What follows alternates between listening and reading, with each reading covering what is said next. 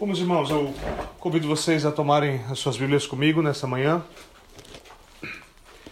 Mais uma vez, nós estamos vendo os Dez Mandamentos, estamos vendo várias das aplicações relacionadas ao sétimo mandamento, e por isso eu convido vocês mais uma vez a Êxodo 20.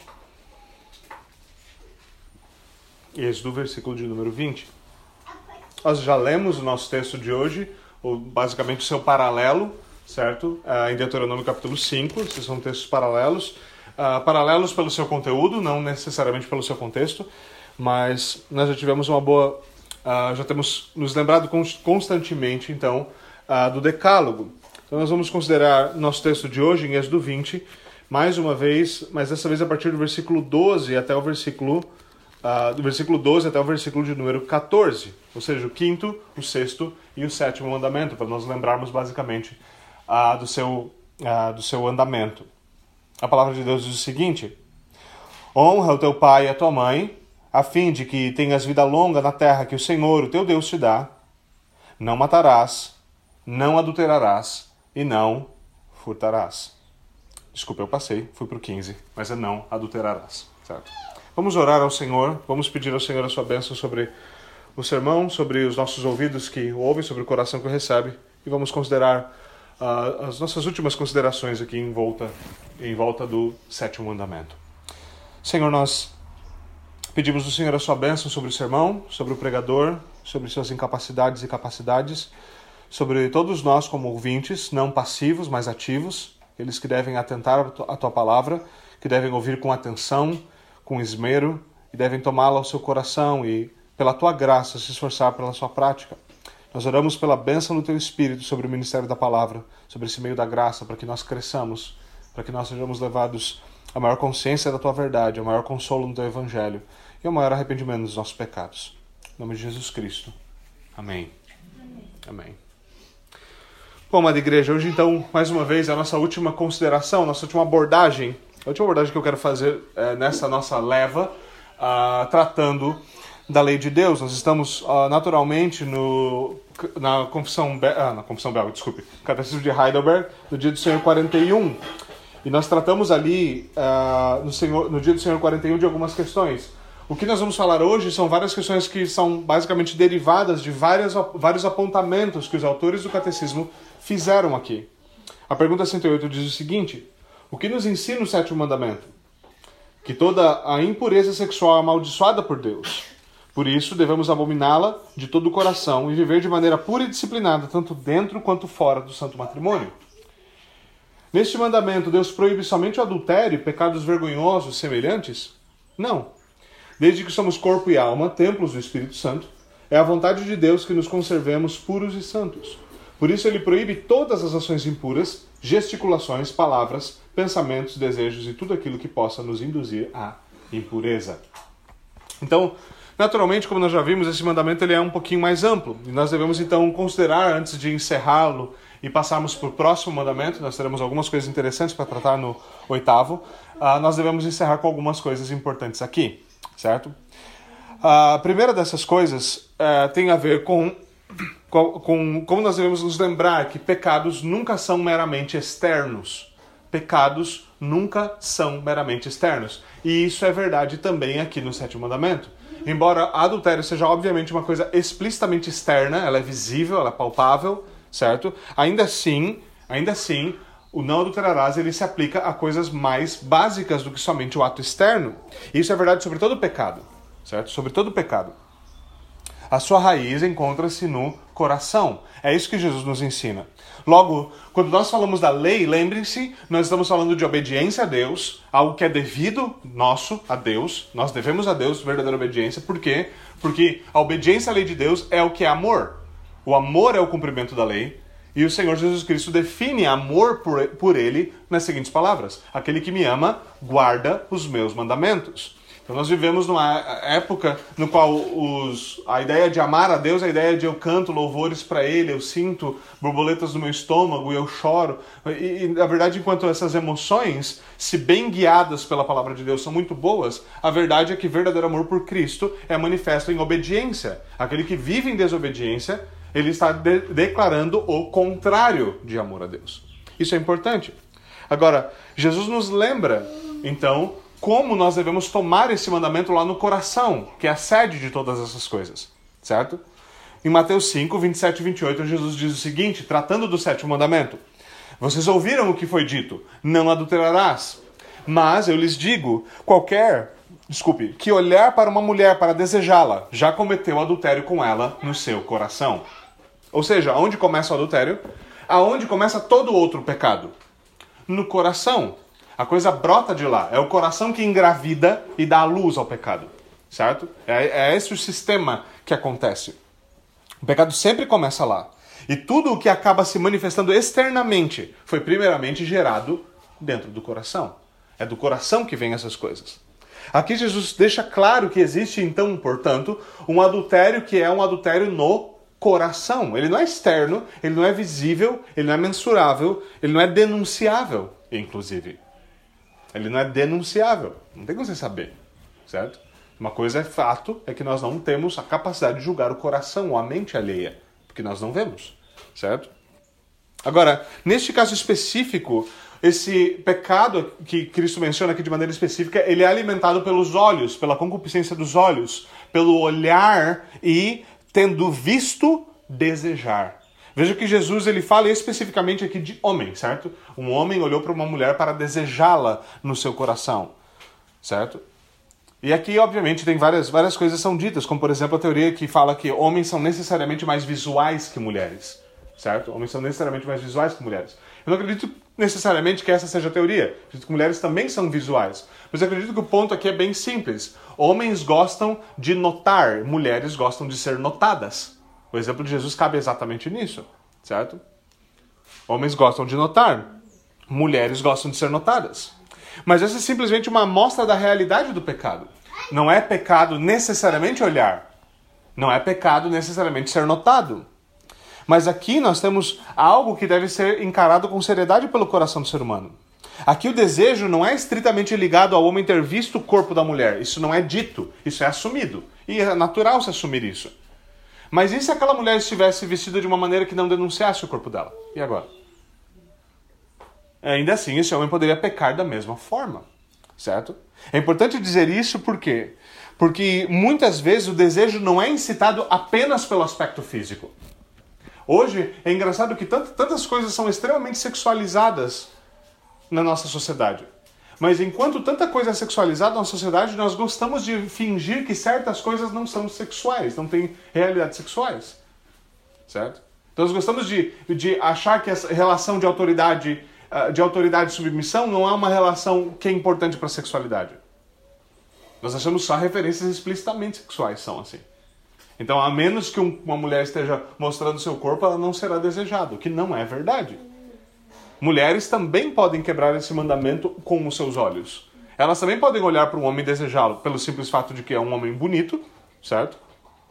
Ou elas podem simplesmente olhar outra coisa que é desejável e desejar aquilo, aquilo para elas. Não necessariamente é, é, cometendo um adultério físico, sexual na sua mente, mas simplesmente desejando, eu gostaria, em vez do meu marido, eu gostaria de ter aquele homem como meu marido. E aqui você tem o mesmo problema, porque isso também é adultério. Você vê? Outras coisas que não são necessariamente sexuais, mas têm, obviamente, certo? Tem, tem uma realidade sexual subjacente, estão, estão, eh, podem ser consideradas aqui. Então é importante dizer isso, certo? Porque todo tipo de desejo desenfreado pode ser um problema. A mulher casada com um homem pobre, ela olha para o homem que é menos pobre que ele, ou que é muito mais rico que ele, e fala: Eu gostaria de não ter esse marido, eu gostaria de ter aquele marido. Não tem uma realidade simplesmente sexual aqui. Tem uma realidade de outro desejo desenfreado. Certo? E vários problemas no casamento fomentam esse tipo de coisa. Por exemplo, um homem que está constantemente, uma mulher, como o Provérbios descreve, ela é uma goteira. E ele simplesmente começa a desejar ou imaginar como seria boa a sua vida se ele não tivesse ninguém gotejando. Essa é a falha na qual muitos homens e mulheres caem. Algumas mulheres imaginam que com seu ciúme extremado e com sua com infernizar a vida alheia, ela vai conseguir manter o homem próximo de si, mas ela faz exatamente o contrário. É isso que o pecado faz. Ele sempre destrói, ele nunca conquista. Certo? A mesma coisa com homens que sufocam e, e, e suas mulheres e e, e governam sobre elas como, como tiranos. Eles acham que vão conseguir deixar ela próxima, vão conseguir controlar, e na verdade o que eles estão fazendo é afastando cada vez mais. Certo? É isso que o pecado faz. Então nós devemos ser atentos a isso aqui. Isso quer dizer, então, que uma mulher também pode olhar descaradamente para um homem, isso acontece. Hoje em dia acontece, infelizmente, muito mais do que a gente costumava perceber, certo? Também porque alguns dos nossos homens simplesmente decidiram abandonar toda a realidade começar a viver como se eles fossem mulheres também, certo? Alguns homens gostam de se exibir assim como se eles fossem mocinhas, certo? Mas também podem, isso pode acontecer de outras formas. O que é importante, por que eu faço esse ponto? Porque é importante para nós lembrarmos que não é só uma questão meramente de uma parte do corpo estar à mostra. Ou se alguém é bonito ou não. Há muito mais em jogo do que isso. Há muito mais em jogo do que isso. Certo? O importante aqui é perceber que uh, ela pode desejar, você pode simplesmente desejar algo que você não possui. E esse desejo desenfreado pode levá-lo ao pecado de uma maneira vergonhosa. É importante perceber o caminho que, que isso acontece. Ninguém simplesmente levanta e fala assim: eu vou dormir com outra pessoa. Há um caminho mental para isso, há algo que leva a isso. E normalmente essas coisas são desejos desenfreados que vão cada vez mais tomando conta da pessoa e levando ela àquele ponto. Certo? Então, todos nós devemos estar cientes disso, saber que uh, uh, todos podem ceder ao pecado. A única coisa que muda são o tipo de armadilha, o tipo de artifício que é colocado diante de nós. Certo? Talvez você possa dizer, ah, eu jamais iria eh, numa casa de mulheres. Mas não é o único lugar no qual o adultério é praticado. Certo? É importante perceber isso. Certo? E como alguém já disse, não se trata somente da luzinha que pisca brilhante em lugares onde não é Natal. Certo? O problema é a luzinha que pisca no coração. Esse é o problema. Certo? Agora, dito isso, a Bíblia dá atenção especial aqui aos sentidos, e aqui, de maneira especial, ela fala então da visão. E nós devemos estar atentos, por quê? Porque isso deve moldar, em especial, a forma como nós interagimos com o mundo ao nosso redor. Nós usamos os olhos, basicamente, para interagir, certo? Isso, isso é muito importante. Nós vivemos em dias nos quais a pornografia é um império mundial que, nas estimativas mais razoáveis, movimenta 15 bilhões de dólares por ano. E essas são estimativas razoáveis. Há estimativas que isso passa de 100 bilhões. Okay? Muita coisa disso, obviamente, não é declarado, não é acompanhado. Certo? Então, essa é uma indústria, uma das indústrias que mais ganham dinheiro. E como uma indústria que tem esse tipo de poder, ela tem moldado a cultura ao nosso redor. Como é que você sabe que a, a, a pornografia é uma política, como disse Rushduni no seu excelente livro Política e Pornografia? Como você sabe que, que a pornografia é uma política? Porque você vê ela agindo com esse poder e exercendo essa influência.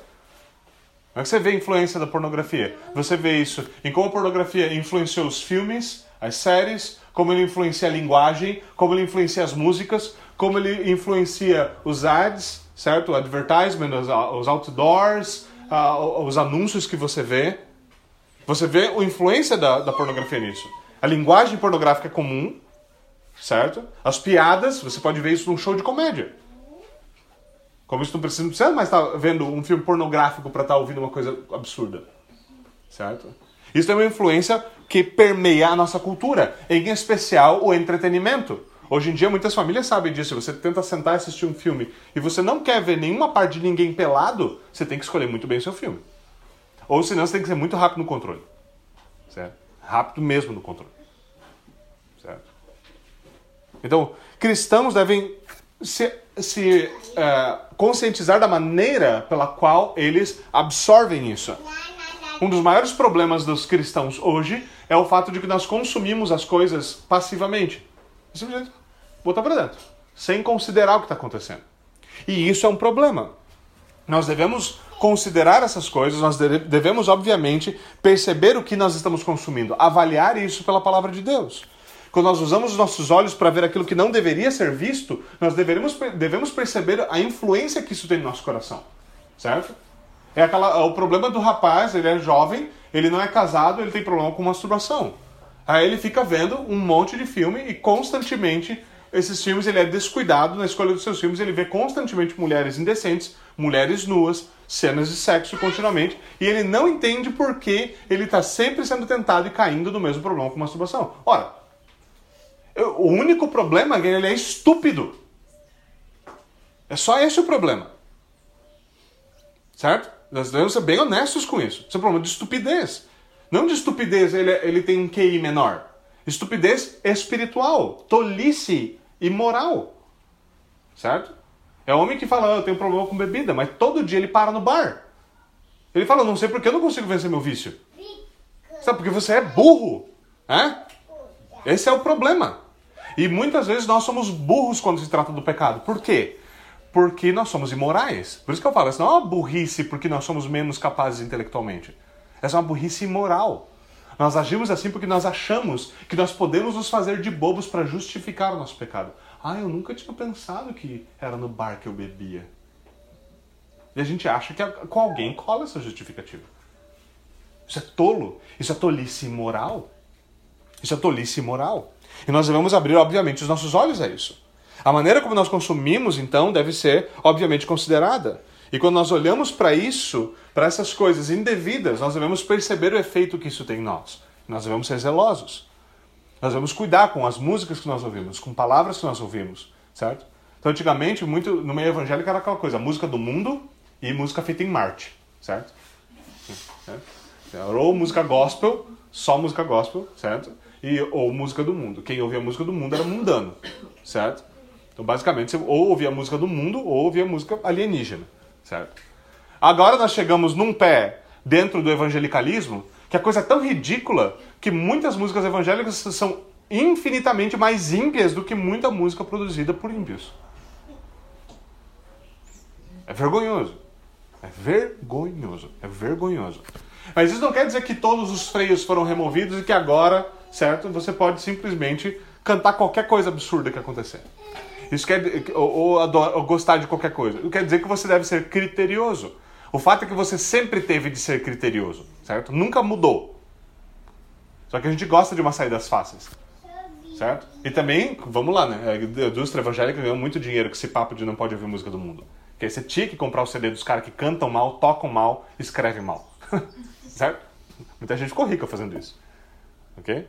Então a gente tem que, obviamente, uh, julgar o conteúdo dessas coisas de maneira apropriada. E qual é, qual é a régua? A régua não é a opinião do pastor. A régua não é isso ou aquilo. A régua é a palavra de Deus.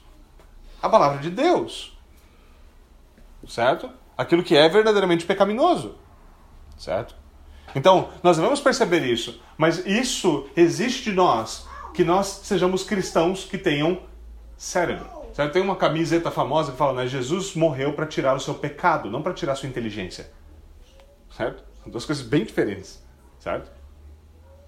Bem diferentes. E o chamado cristão é chamado a pensar biblicamente. A aprender a pensar, a fazer uso da nossa cabeça. A saber o que nós estamos fazendo. Agora, um exemplo disso, enquanto olhar para nudez, olhar para nudez, normalmente a gente considera essas coisas como ver nudez é pecado. Não, não é. Não, não é. Depende de qualificações. Não é toda nudez que é pecado. Obviamente não é toda nudez que é pecado. Por exemplo, a nudez é um dom para o casamento.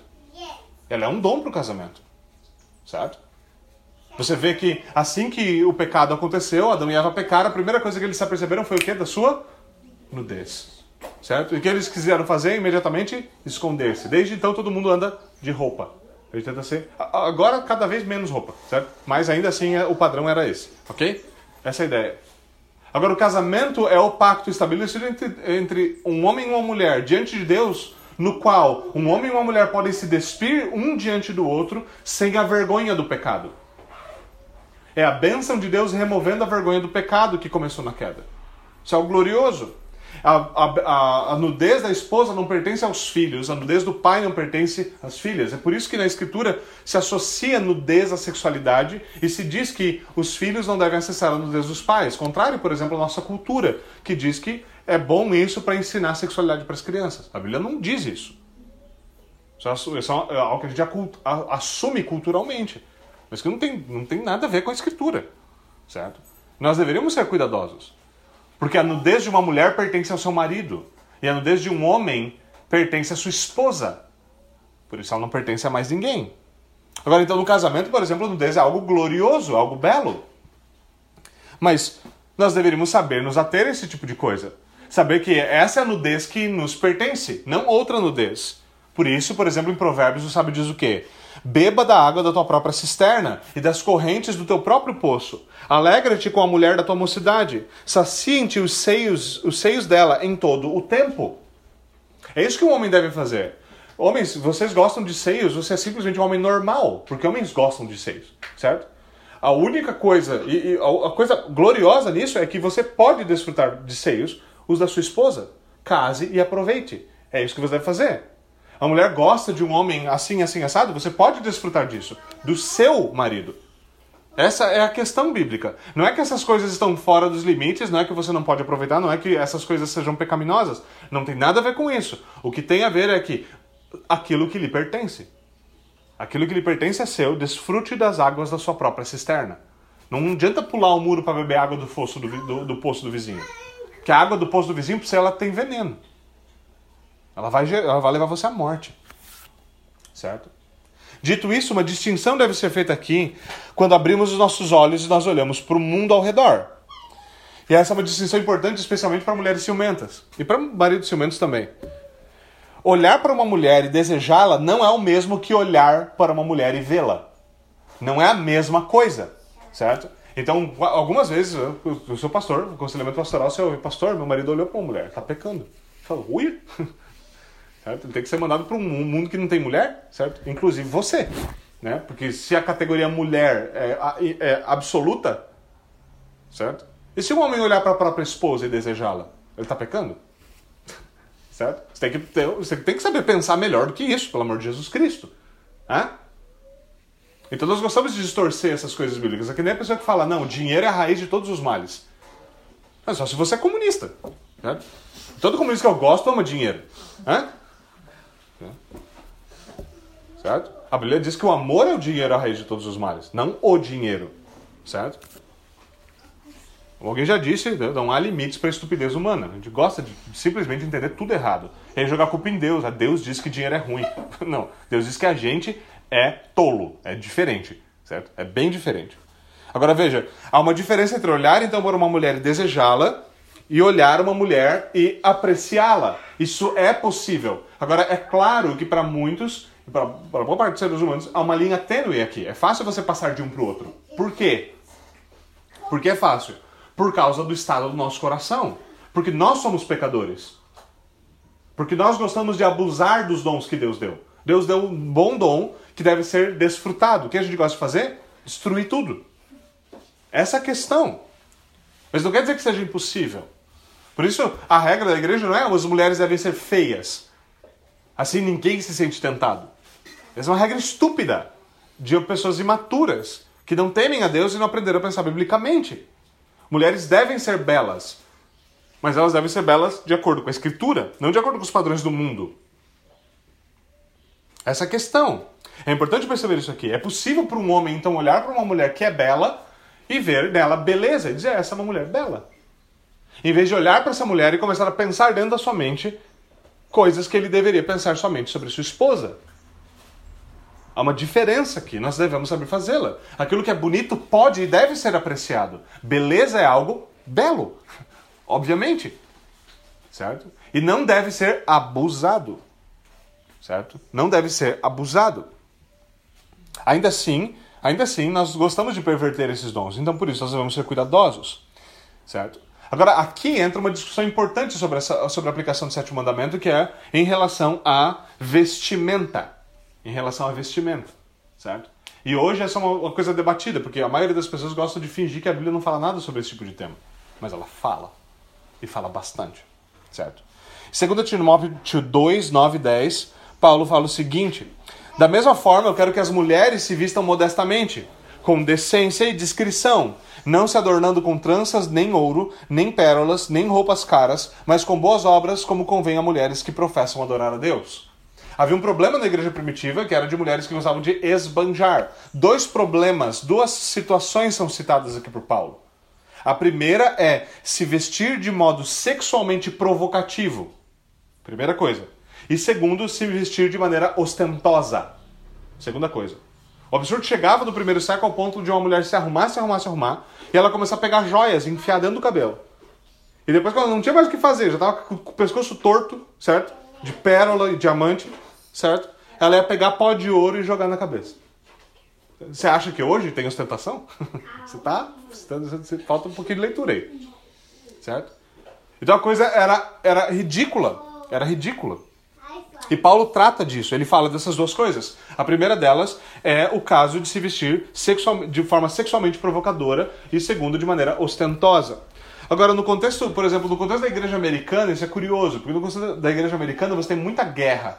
O pessoal gosta de quebrar pau mesmo sobre legging, biquíni, coisas como essa, certo? Você vê o pessoal assim, cai na porrada com esse assunto. E aqui no Brasil, país tropical, a maioria dos teólogos tem medo de falar qualquer coisa sobre o assunto. Certo? Se alguém fala alguma coisa, certo? vai dar problema grande. E é exatamente por isso que algo deve ser dito hoje. Certo? A gente não tem medo de, sei lá, um bando de feminista que pode rodear esse lugar e começar a gritar que isso é injusto. Certo? Agora, a primeira coisa que é importante dizer aqui é não existe um dress code celestial, não existe um padrão divino, não existe sabe, um catálogo de roupas lá no céu que você pode, só dela você pode escolher. Existem diferenças culturais, existem vários padrões que de fato são mutáveis, que de fato são mutáveis. E nós devemos estar cientes e ser sensíveis a isso. Agora, uh, dito isso, uma roupa não é necessariamente, portanto, pecaminosa. Uma roupa não é necessariamente pecaminosa certo? É claro que se uma mulher vier simplesmente de cinta liga para a igreja, a coisa não é apropriada.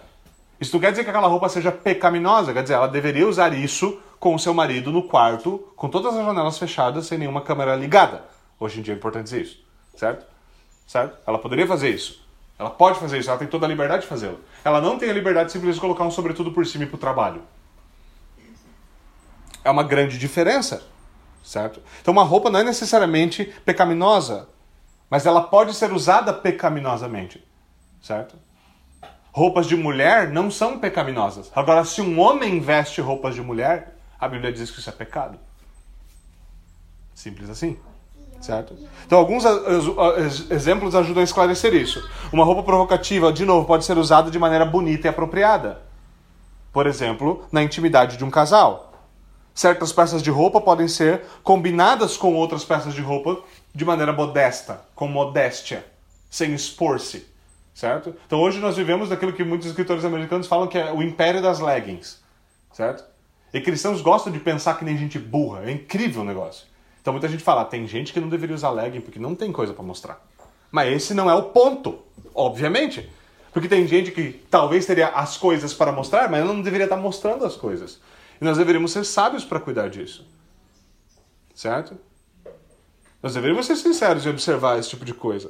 Eu não estou dizendo que simplesmente que é pecado usar isso, estou dizendo que há, ma há maneiras de usar isso de maneira modesta, mas há maneiras extremamente imodestas de usar isso.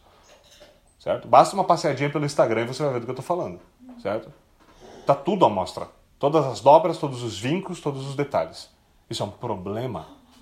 E a coisa é incrível porque homens também estão fazendo isso. Certo? Então é pecado uma mulher se vestir de maneira sexualmente provocativa.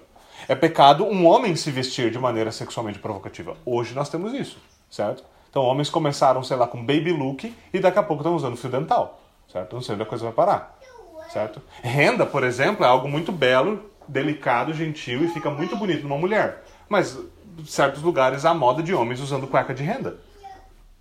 O que está acontecendo? Certo? O que está acontecendo? A gente fica assustado que a nossa sociedade está em ruína. É óbvio que está em ruína com homens com, com cueca de renda, tudo vai acabar. É óbvio. É óbvio. Aonde, nós, aonde é que nós vimos uma sociedade avançar com homens que falharam em ser homens num nível tão básico quanto na sua roupa de baixo? Certo? A coisa é assustadora. A coisa é assustadora. Então, por mais cômico que seja, nós devemos saber que homens se vestem como homens. Se você vê um menino na rua e você não sabe se aquilo, se aquela desgraça é um homem ou uma menina, né? isso é pecado. Se uma mulher corta o cabelo e se veste de uma maneira que você acha que ela acabou de sair do batalhão, é um problema. Há um problema. Há um problema. Quando a linha que distingue entre sexos. E veja, não dá pra gente apontar com o mundo fora fora da palavra de Deus para isso. Nós temos cientistas hoje que não sabem a diferença entre um menino e uma menina.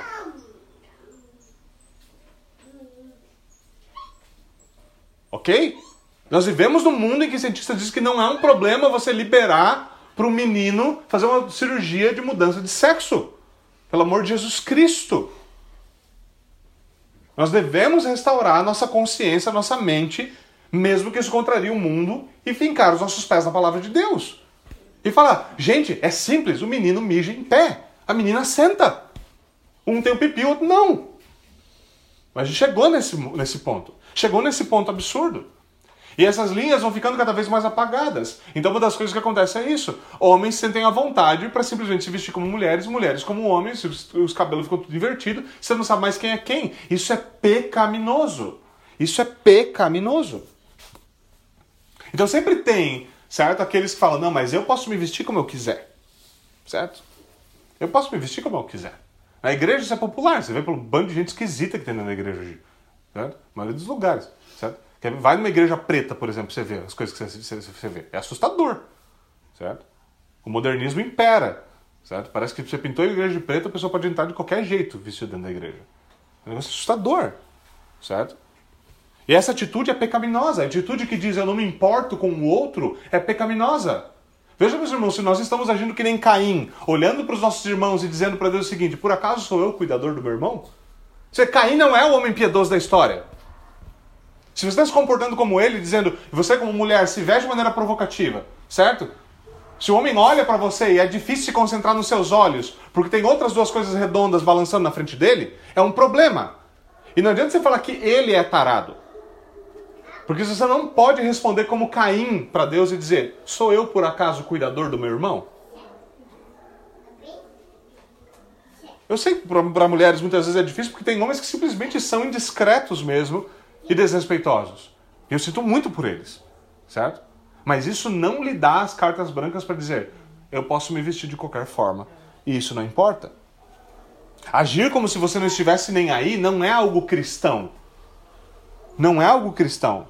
E nós não podemos nos comportar dessa forma. Nós devemos zelar por nós mesmos, pelos nossos, pelas outras pessoas. Por fim, nós devemos reconhecer também que existem culturas diferentes que reconhecem padrões diferentes. Algumas coisas que são sensuais para nós não são em outras culturas. Nós devemos saber diferenciar essas coisas. Mais do que isso, nós devemos lembrar que cultura é a religião externalizada. Cultura é, é a religião externalizada. A cultura é aquilo que um povo crê se manifestando naquilo que um povo faz. Cultura é aquilo que um povo faz. A pergunta é qual é a nossa religião, se eles olharem, por exemplo, para como nós nos vestimos e como nós interagimos com o entretenimento. Isso é importante porque roupas e acessórios são um tipo de comunicação. A maneira como você se veste comunica algo. Por isso que um, um, um juiz usa um vestido esquisito preto. Você fala, né? qualquer pessoa que vem de um lugar indígena ver uma, mulheres numa festa, vai num tribunal e vê um, um juiz vestido com uma estola, fala, que estranho. Não é próprio da cultura dele. Assim como pra gente, o chefe, graças a Deus, não precisa usar, certo? Um, um cocar gigantesco cheio de pena de bicho morto, certo? Mas a cultura deles, isso obviamente tem a sua significância e deve ser, obviamente, deve ser respeitado. Há qualquer problema, não há qualquer pecado com um cocar, por exemplo, certo? Roupas e acessórios, portanto, elas são comunicação. Elas dizem algo sobre nós, certo? Elas dizem algo sobre nós, certo? Não é difícil você identificar, por exemplo, todos nós sabemos disso, certo? Não é difícil você identificar um jovem rebelde por meio da sua roupa. Não é difícil. Você olha, essa galera toda com o cabelo pintado de um monte de cor, que, certo? Não tem nem no arco-íris a desgraça da cor, certo? O cabelo pintado. Por que, que essas coisas acontecem? O que está tentando, o que tá tentando ser feito? Nossa, nossa busca pela individualidade mostra que a gente é todo mundo igual, certo? Olha só como eu sou diferente, tenho cabelo pintado da mesma cor que 300 outras pessoas. Você já tinha esse cabelo. Já era igual das outras pessoas. Nós gostamos desse tipo de coisa. Mas nós devemos perceber isso. Coisas como rebeldia são vistas na roupa. Agora, é óbvio, se você vê, sei lá, um senhor com a calça rasgada, a primeira coisa que você imagina é que ele caiu e precisa de ajuda. Não é próprio. E isso, isso é natural numa cultura. Certo? Por isso a gente fala, isso aqui é a roupa de um homem de negócios. Não é? A gente não sabe o que é isso. Isso aqui é a roupa de um homem de negócios. isso aqui é um, uma roupa de quem, quem é, pratica esportes. E nós sabemos também que existe a roupa daquela mulher que trabalha na, na esquina rodando bolsa. Existe aquilo que é próprio a determinadas situações, determinadas práticas. E nós somos tolos quando a gente finge que nada disso existe. Nós somos tolos quando agimos como se nós pudéssemos fazer o que quiséssemos, vestir-nos como quiséssemos. Existem ocasiões com decoro próprio. Nós devemos enquadrar adequadamente quem nós somos. Nós não devemos viver como se nós fôssemos ímpios. Isso deve nos levar a considerar seriamente a palavra de Deus, por exemplo, que Jó fala. Jó diz: Eu fiz um, pacto com os meus olhos. Jó 30, é, 31 e 1. Eu fiz um pacto com os meus olhos para não pecar contra ti. Como eu colocarei os meus olhos sobre uma donzela? Nós deveríamos ser sérios sobre isso. Nós devemos cuidar com o que nós vestimos, com o que sai da nossa boca, certo? Com o que passa no nosso coração, com o que nós colocamos à frente dos nossos olhos. Isso é outra forma de dizer que nós temos que ter domínio próprio. Isso deve afetar todas as áreas da nossa vida, incluindo o que nós olhamos. Porque a falta de domínio próprio é algo que se espalha, não fica intocado. Esse é o nosso grande problema. Nós gostamos de pensar, não, eu tenho um problema, eu, eu, eu não tenho domínio próprio quando se trata de apostar. Mas o resto da minha vida eu tenho domínio próprio. Eu consigo coordenar, coordenar as coisas, desculpa. Eu consigo fazer isso. Certo? E daqui a pouco aquela falta de domínio próprio numa área começa a se alastrar pelas demais. E destrói a vida de uma pessoa inteira. Nós gostamos de mentir para nós mesmos. O pecado gosta de mentir para a gente. Não, tá tudo sob controle, não se preocupa. Não tá. Não tá. Certo? Por isso esse mandamento fala também é, no catecismo de Heidelberg, no catecismo de Westminster, fala sobre cuidado com a ociosidade, com a glutonaria, com a bebedice. Por quê? Porque essas são situações de domínio próprio. E a falta de domínio próprio em áreas sexuais ou em outras áreas, ela vai se alastrando para as demais áreas da vida e vai corrompendo a vida como um todo. Nós devemos ser cuidadosos com isso certo? Mas pela graça de Deus, obviamente, nós podemos viver em obediência, nós devemos aprender a fazê-lo. Agora, além disso, nós temos pecados, uh, pecados externos também, não somente pecados internos, como vários desses que nós falamos, certo? Nós temos, obviamente, coisas como adultério, fornicação, mas nós devemos ainda eh, considerar algumas outras coisas. Por exemplo, o Provérbio 5 nos fala da mulher imoral, cujos lábios destilam mel, sua voz é mais suave do que o azeite, mas no final é amarga como fel. Afiada como uma espada de dois gumes, seus pés descem para a morte, os seus passos conduzem diretamente para a sepultura. Ela nem percebe que anda por caminhos tortuosos e não enxerga a vereda da vida. O sábio então adverte a que nós fiquemos longe dessa mulher, não, não nos aproximemos da porta da sua casa, para que você não entregue aos outros o seu vigor, nem a sua vida a algum homem cruel, para que estranhos não se fartem do seu trabalho e outros não enriqueçam à custa do seu esforço. No final da vida você gemerá com sua carne e seu corpo desgastados. Certo? Ele fala: mantenha-se longe do caminho da mulher imoral. Isso é que nós devemos aprender. Nós não devemos flertar com o pecado. Muitos cristãos são absolutamente ímpios. Por quê? Porque eles buscam viver pelo menor padrão moral possível. Qual é o menor padrão moral possível? Então a gente fala, quais são as palavras torpes que eu posso falar sem ser muito ímpio? Essa daqui, ó. Quais são as coisas que eu posso ouvir e ver sem ser muito ímpio? Essa daqui. Qual que é o menor padrão moral possível para um cristão? Esse aqui. Falei, então aqui que eu vou viver. Que aqui eu sou quase ímpio, mas não pareço ímpio. Isso é vergonhoso. Isso é vergonhoso. Certo? Nós não deveríamos viver à beira do abismo. Nós deveríamos saber que se nós não queremos cair no abismo, nós deveríamos nos afastar da borda. É simples. É muito simples. Certo? Ou seja, nós devemos ser muito mais como José fugindo da esposa de Potifar. Certo? A mulher veio para cima dele e falou: Olha, meu marido está em casa, dorme comigo. E ele saiu correndo. Ele fugiu. Ah, pastor, mas eh, se eu lembro bem a história, foi parar na cadeia disso aí, pastor. Foi? E eu garanto pra você que ele foi mais feliz na cadeia do que na cama daquela mulher.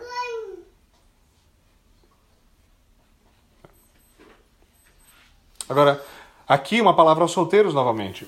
Eu creio que um dos melhores, eu creio sinceramente que um dos melhores padrões bíblicos para o relacionamento pré-marital é aquilo que tem sido apresentado por alguns autores como cortejo bíblico. Eu acredito que essa é, uma, é, uma, é um modelo de relacionamento pré-marital. Lembre-se, a escritura não fala sobre namoro, certo? Não quer dizer que namoro é errado, certo? Quer dizer que namoro recreativo é um problema, certo? Agora, o modelo de cortejo bíblico, como por exemplo apresentado no livro do Doug Wilson, Sua Filha em Casamento, certo? Eu recomendo para todos lerem esse livro. Pais que desejam um dia ser pais. Se tá, em qualquer situação que você esteja, esse é um bom livro para que você leia, certo? Ele apresenta uma boa, uma boa realidade sobre isso. Agora, uma das coisas interessantes é que o Catecismo de Westminster fala, por exemplo, que um dos pecados proibidos no sétimo mandamento é a demora para se casar. Certo? É curioso, só esses puritanos eram ligeiros, né? Eram. Mas eles sabiam do que eles estavam falando. Eles sabiam que estavam falando daquele rapaz que vai lá e desposa uma menina e noiva com ela e deixa ela noiva por 10 anos. Certo? Óbvio que os puritanos estavam falando, ah, se você conhecer uma menina, em dois meses casa com ela. Não estava falando isso. Eles estavam usando um texto básico de 1 Coríntios que diz o seguinte: Digo, porém, aos solteiros e às viúvas: É bom que vocês permaneçam como eu, mas se não conseguem controlar-se, devem casar-se, pois é melhor casar-se do que ficar ardendo em desejo. O que acontece com um casal que está à beira de poder consumar a sua relação e eles vivem postergando, certo? Vivem 10 anos postergando seu casamento. Eu tive um amigo que ficou noivo 10 anos. 10 anos. Ele era ímpio. Nem como ímpio aquilo era admissível. Era uma vergonha. Isso tem acontecido. Né? Às vezes conhece um casal, outro na igreja, você pergunta, tá, mas quando vocês vão casar? Você está namorando, você quer casar. Certo? O menino está namorando, ele não tem condições nem de sustentar, o que ele está fazendo? Não chega nesses absurdos. Eu tenho criança de 11 anos namorando. Pra quê? Estou fazendo o quê? O homem jamais deveria namorar a menos que ele tenha, já tenha capacidade para sustentar uma mulher. Simples assim. Certo? Aí alguns respondem, agosto. Cara, agosto? Agosto de Deus. Você quer uma surra? Porque o pai da menina devia, na hora, surgir com uma cinta atrás e fazer o corpo comer. É uma coisa absurda. É absurda. Então nós devemos atentar para esse tipo de coisa aqui. De novo, isso não quer dizer que você deveria simplesmente casar com alguém que você não conhece, porque tem que ser rápido. Isso quer dizer que você não deveria ficar ardendo em desejo em vez de consumar logo o seu casamento. Você não deveria fazer isso, certo? E você não deveria cair nisso.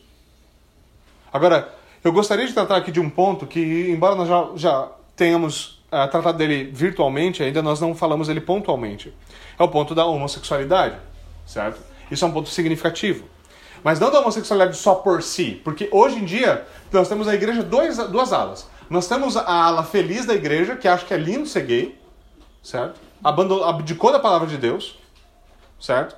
Então, na qual admite que os nossos filhos tenham amigos homossexuais, que nós tenhamos amigos homossexuais, que, que amigos, eu falo amigo íntimo, não estou falando que você tem que tratar mal, bem pelo contrário, você deveria tratar muito bem. Mas você jamais deveria abrir a sua vida e entregar o seu coração para uma pessoa que está vivendo dessa forma. Porque isso é chamado por Deus de abominação. Nós vivemos na época do igualitarismo, então as pessoas gostam de chegar para a questão e falar assim: não, o pecado de um homossexual e o pecado de um heterossexual são iguais. Não, não são. Não são, são diferentes. Eles são diferentes. Por que padrão? Pela igreja preconceituosa? Não. Embora exista sim preconceito na igreja, não. Mas pelo padrão sério da palavra de Deus. Mas isso não é muito problema. Não é o único problema. Porque enquanto nós temos a ala que está aceitando, nós temos a outra ala que rejeita e fala, não, isso é contrário à palavra de Deus. Mas nós temos outros problemas rolando dentro dessa ala da igreja. A ala, por exemplo, provavelmente a ala na qual nós nos encaixamos perfeitamente. Paulo diz em 1 Coríntios o seguinte: Vocês não sabem que os perversos não herdarão o reino de Deus? Não se deixem enganar, nem imorais, nem idólatras, nem adúlteros, nem homossexuais passivos ou ativos, nem ladrões, nem avarentos, nem alcoólatras, nem caluniadores, nem trapaceiros herdarão o reino de Deus. Agora, curiosamente, no versículo 9 aqui, ele diz homossexuais ativos ou passivos. E essa é uma péssima tradução. Péssima tradução. Certo? Porque o texto está dizendo o seguinte: o grego diz o seguinte: nem efeminados, nem sodomitas. Literalmente é isso. Nem efeminados, nem sodomitas. A ARA, por exemplo, traz essa tradução. Certo? E por que é importante falar disso? Porque nós temos definitivamente um problema com efeminação na igreja hoje. Definitivamente. E, não, e embora óbvio, né? É óbvio que isso é algo que muitas vezes é cômico, porque às vezes chega a ser cômico, certo? Nós tivemos uma situação, por exemplo, na qual numa igreja reformada nos Estados Unidos, na hora de tirar a oferta, colocaram um rapaz de colã para dançar balé. E um monte de gente achou que o problema é que Deus não permite dança no culto. o problema é que aquele negócio é gay. Hã? Esse é o problema. O problema da dança é outro problema, de ordem litúrgica teológica. O problema óbvio que está na cara de todo mundo é que dá para ver coisa lá que ninguém devia estar tá vendo. Certo? Então existem coisas ridículas como essas que são, obviamente, como muitos de vocês estão fazendo, rindo. São risíveis. Mas nós vamos tratar com seriedade, porque o problema da efeminação é um problema que afeta a igreja seriamente. Afeta pastores, afeta ministérios, afeta igrejas, afeta concílios, afeta a igreja. Pastores têm cada vez mais medo de falar qualquer coisa parecida com o que eu disse no sermão como hoje. Medo. Medo. Medo de desobedecer o Estado com essas besteiras todas que o Estado está inventando. Medo de se firmar e dizer, por exemplo, que a homossexualidade é pecado, é abominação. Medo de se levantar e dizer que tais coisas são pecado, que isso não é aceitável, que isso não é tolerável. Alguns falam, não, mas eu sou pecador, não deveria falar assim. Óbvio que eu sou pecador e não deveria falar assim. Eu não estou falando na minha autoridade, eu estou falando com a autoridade da palavra de Deus. Se fosse falar da minha autoridade, estaria quieto. Porque eu também peco.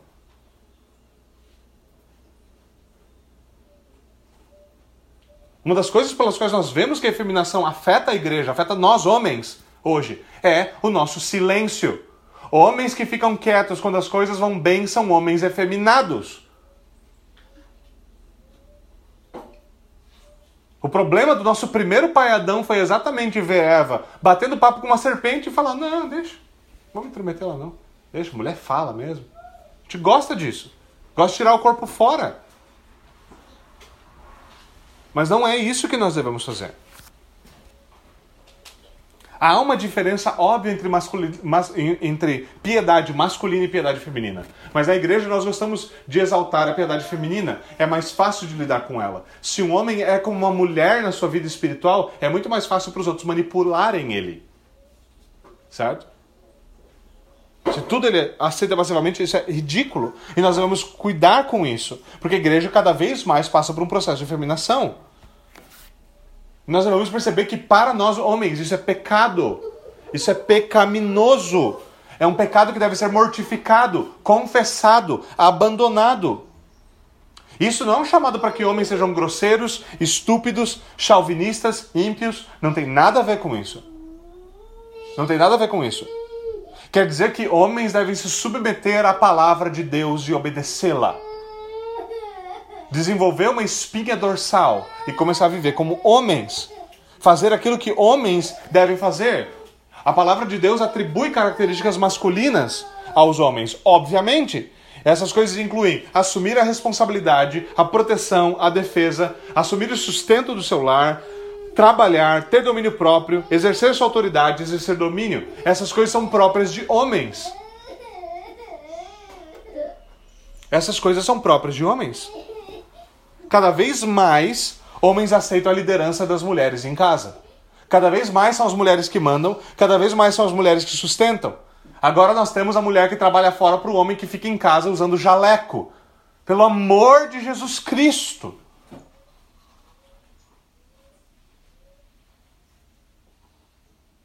Nós temos isso hoje. Homens que param de exercer domínio, que ficam quietos, passivos quanto à verdade e à justiça, as coisas acontecem, eles não fazem nada. Homens que se deixam seduzir pelos seus desejos, abandonam todo o domínio próprio. Na igreja, nós temos cada vez mais mulheres pastoras. Essa é uma prova da nossa efeminação. É uma prova da nossa efeminação. Agora veja, isso quer dizer, com palavras bem claras, que nós, homens, devemos parar de agir como mulherzinhas. E antes que qualquer mulher aqui possa imaginar que isso é um comentário misógino, veja, há uma grande diferença entre efeminação e verdadeira feminilidade. Um homem sendo efeminado é algo pecaminoso, porque contraria a glória de Deus. Uma mulher sendo feminina é algo glorioso, porque foi para isso que vocês foram chamadas. Por isso é horroroso para um homem ser uma mulherzinha, mas para uma mulher ser uma mulher não tem nada mais glorioso. Nada mais glorioso.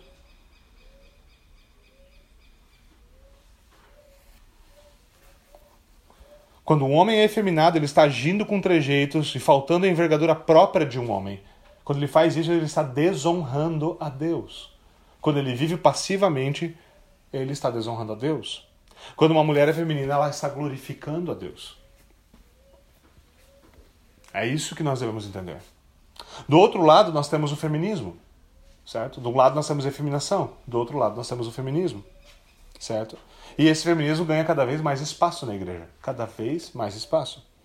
Agora, muitos homens desejam culpar as mulheres por isso, certo? Muitos homens falam, ah, olha aí, também olha o que essas feministas estão fazendo.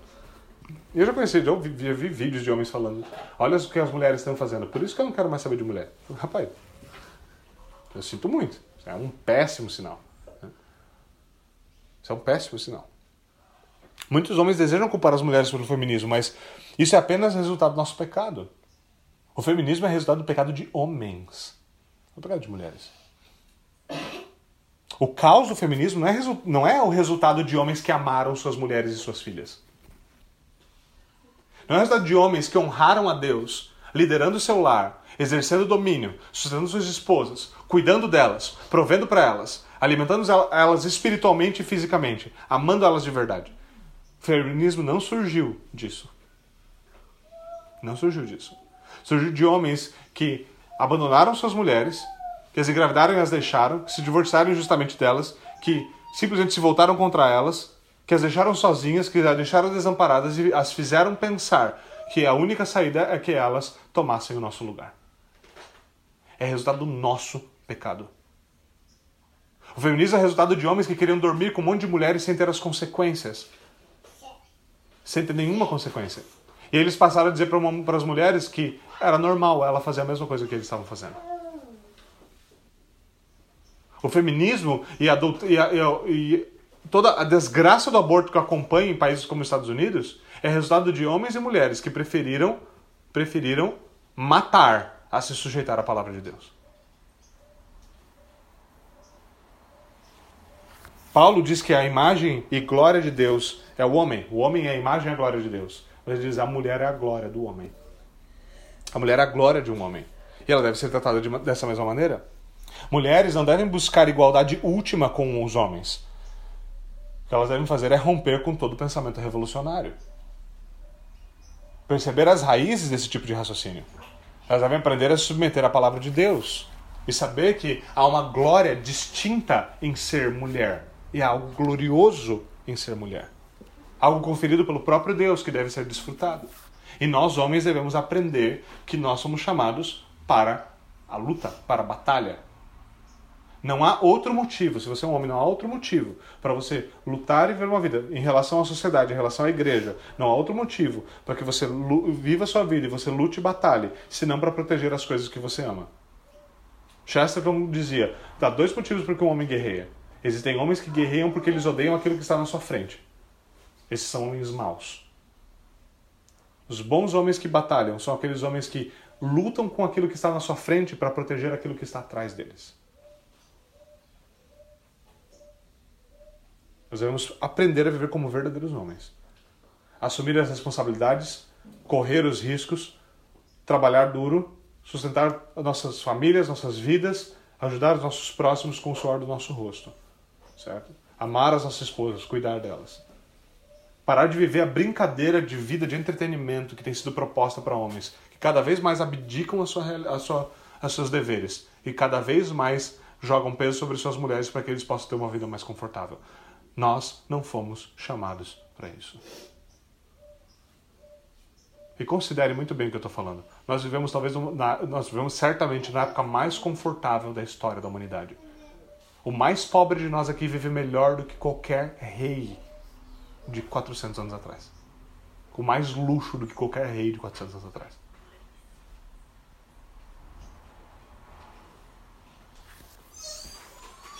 Agora, Gostaria de encerrar rapidamente, eu sei que eu já fui, uh, fui bastante adiante, mas por fim nós devemos reconhecer que a quebra desse mandamento, a quebra do sétimo mandamento, ele tem consequências. Ele tem consequências pessoais, individuais, ele tem consequências na sociedade, ele tem consequências na igreja, ele tem consequências em especial para as famílias, para a família como, obviamente, um, um, um conceito importante.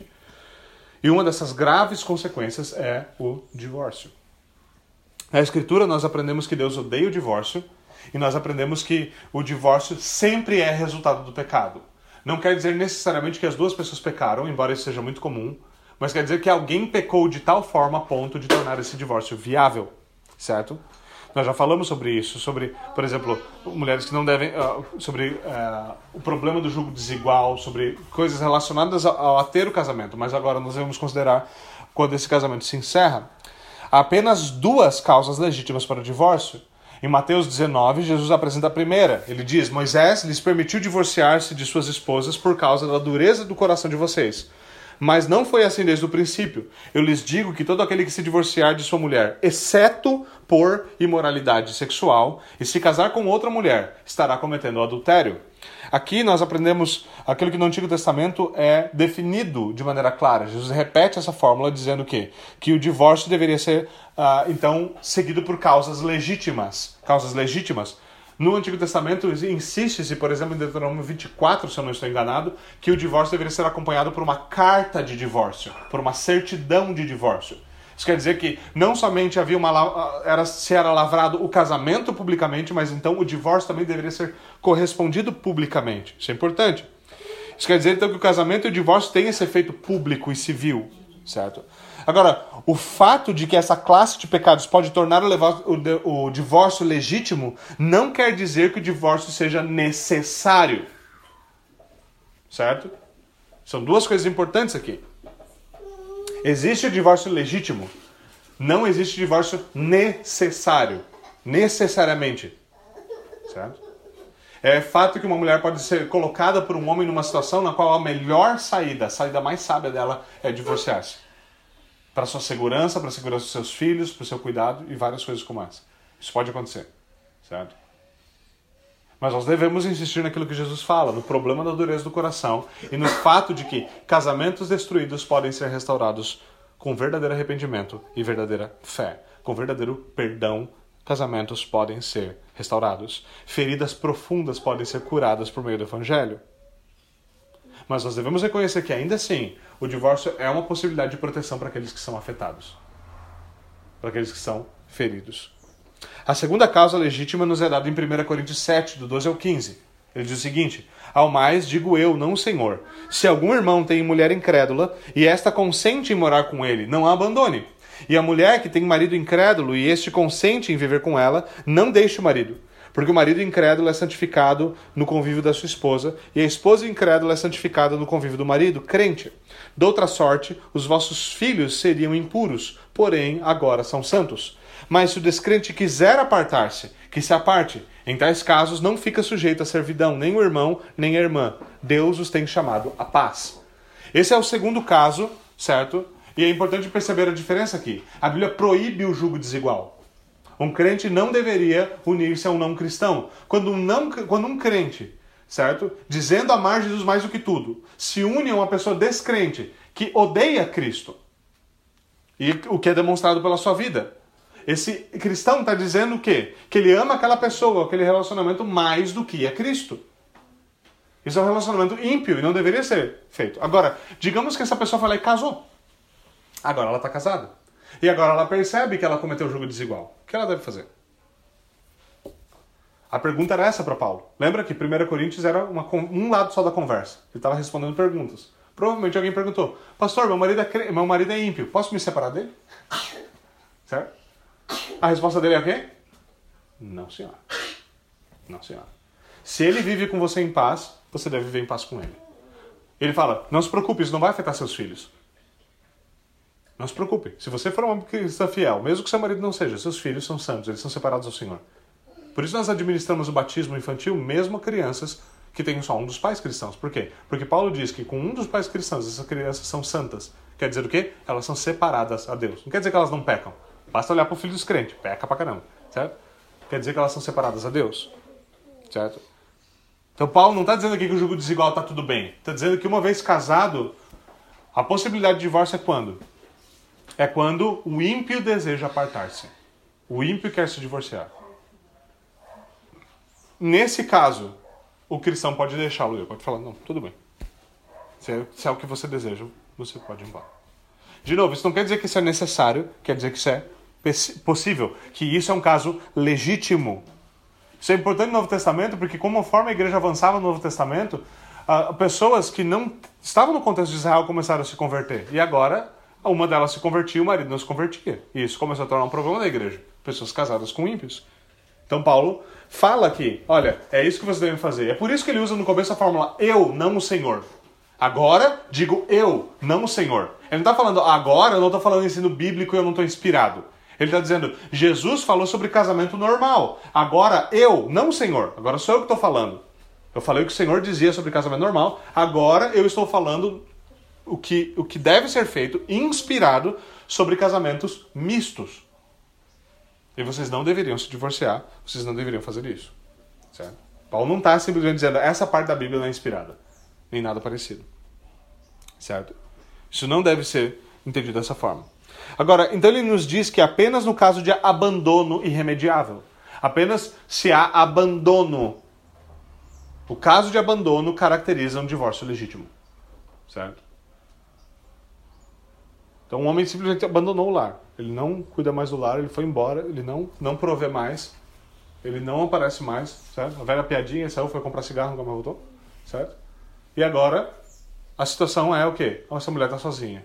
Esse cara não quer voltar, a igreja procura contato com ele. Ele era irmão da igreja. Então ele saiu. Ele passou pelo processo de, de, de disciplina eclesiástica, ele não quis restaurar com sua família, ele continuou, ele foi excomungado, ele quer se separar, agora é legítimo divórcio. É legítimo divórcio. Certo? É importante perceber isso. Que esses são os dois casos que Paulo, que Paulo e Jesus nos dão para a possibilidade de divórcio. E isso faz o divórcio legítimo. Certo? Legítimo. Legítimo a ponto de depois você poder contrair novas núpcias. Você pode casar-se novamente nesses casos. Sem problema algum. Agora, você vê que nenhum lugar na Bíblia fala que se houver incompatibilidade de gênios, então você pode separar. Isso a gente gosta hoje, né? Eu já vi pastores defendendo isso. Ah, se vocês são mulher, não se muito bem, vocês têm gostos diferentes, talvez seja melhor vocês procurarem outra pessoa. Hã? Hã? Como assim? É absurdo. E a gente se assusta, a igreja se assusta.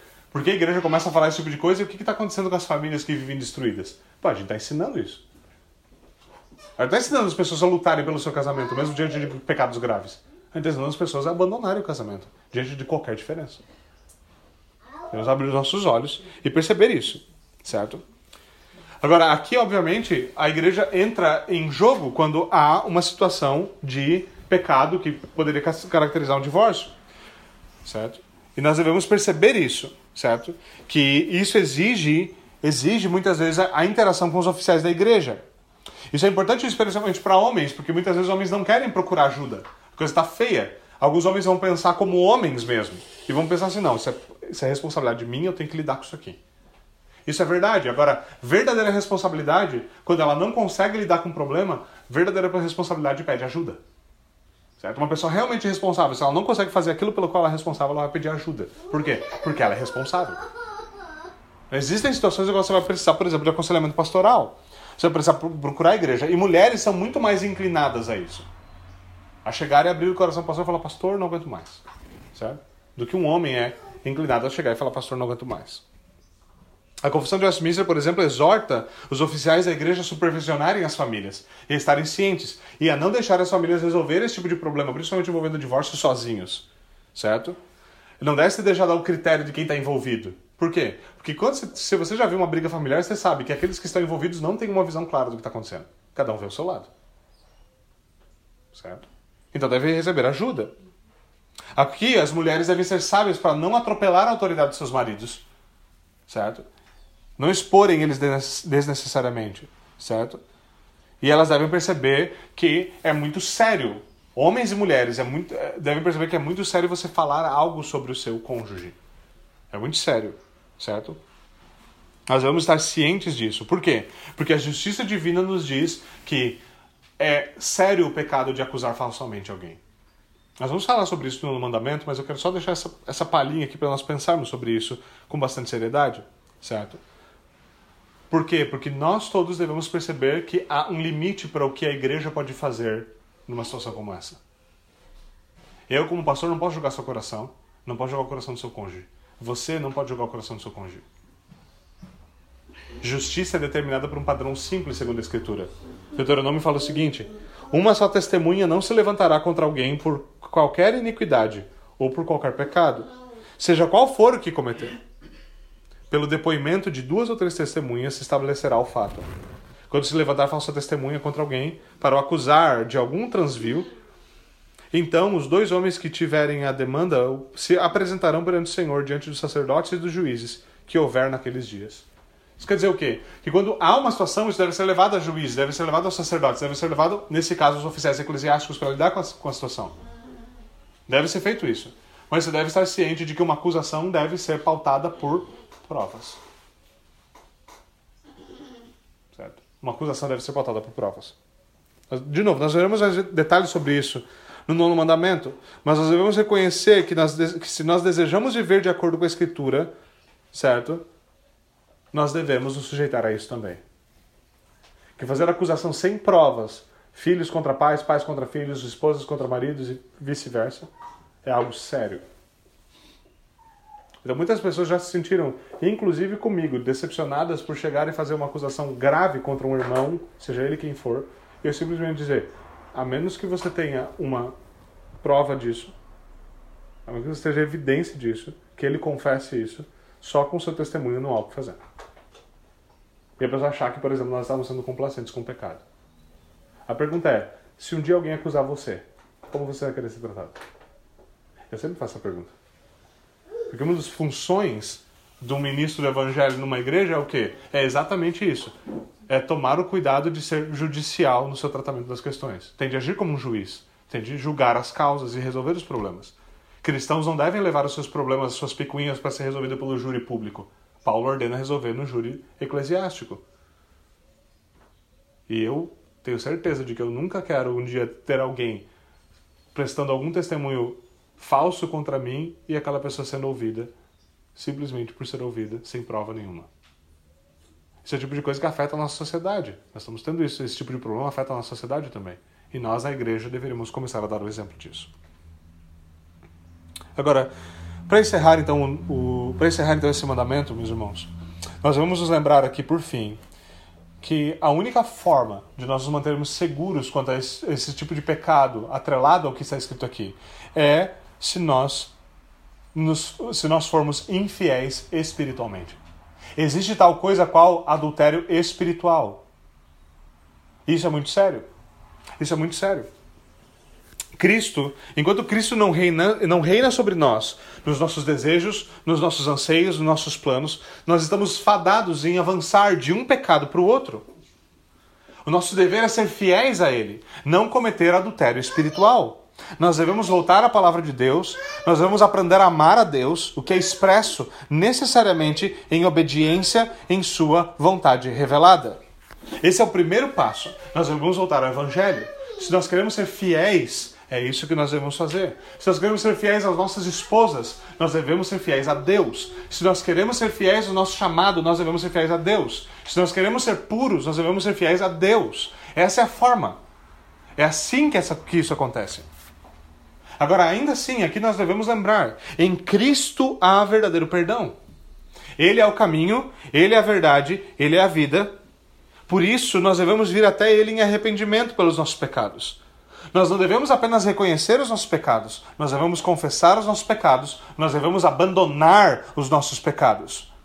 Nós devemos nos apegar a Cristo pela fé, fé nas suas promessas, fé na sua palavra, fé de que tudo aquilo que ele nos revelou, essas coisas que nós temos ouvido, que essas coisas são verdadeiras, são boas e que elas frutificarão na nossa vida. Elas serão uma bênção para nós, para nossa família, para a igreja, para nossa geração, para os nossos netos, para aqueles que virão após nós. Nós devemos voltar à Escritura. Fé. Fé em Deus vai nos levar a viver uma vida de fidelidade, não somente a Deus, mas em qualquer capacidade que nós estejamos. Quer nós estejamos solteiros, quer nós estejamos casados, quer nós estejamos noivos, independente de onde você esteja. Se você vive pela fé na palavra de Deus, se você vive em fidelidade a Deus, esse é o primeiro passo, o passo fundamental para que você viva uma vida de fidelidade nas demais áreas da sua vida. Pureza pessoal é possível? É possível. Muitas, muitos de nós muitas vezes não acreditam que é possível. Mas nós devemos lembrar o que o salmista disse, certo? Como poderá o jovem guardar puro o seu caminho? Observando segundo a sua palavra. Voltando seus olhos para a palavra de Deus e vivendo em fidelidade. É aí que começa. Vamos até o Senhor em oração. Senhor, nós te rendemos graças por mais uma oportunidade de juntos adorarmos ao Senhor, ouvir o sermão, meditarmos a tua palavra, considerarmos essas coisas. Nós pedimos que o Senhor leve a tua palavra ao nosso coração, aplique ao nosso coração, nos ensine a confiar no Senhor, a temer ao Senhor. Tenha misericórdia de nós, Senhor. Dá-nos graça. É o que nós te pedimos em nome de Jesus Cristo. Amém e amém.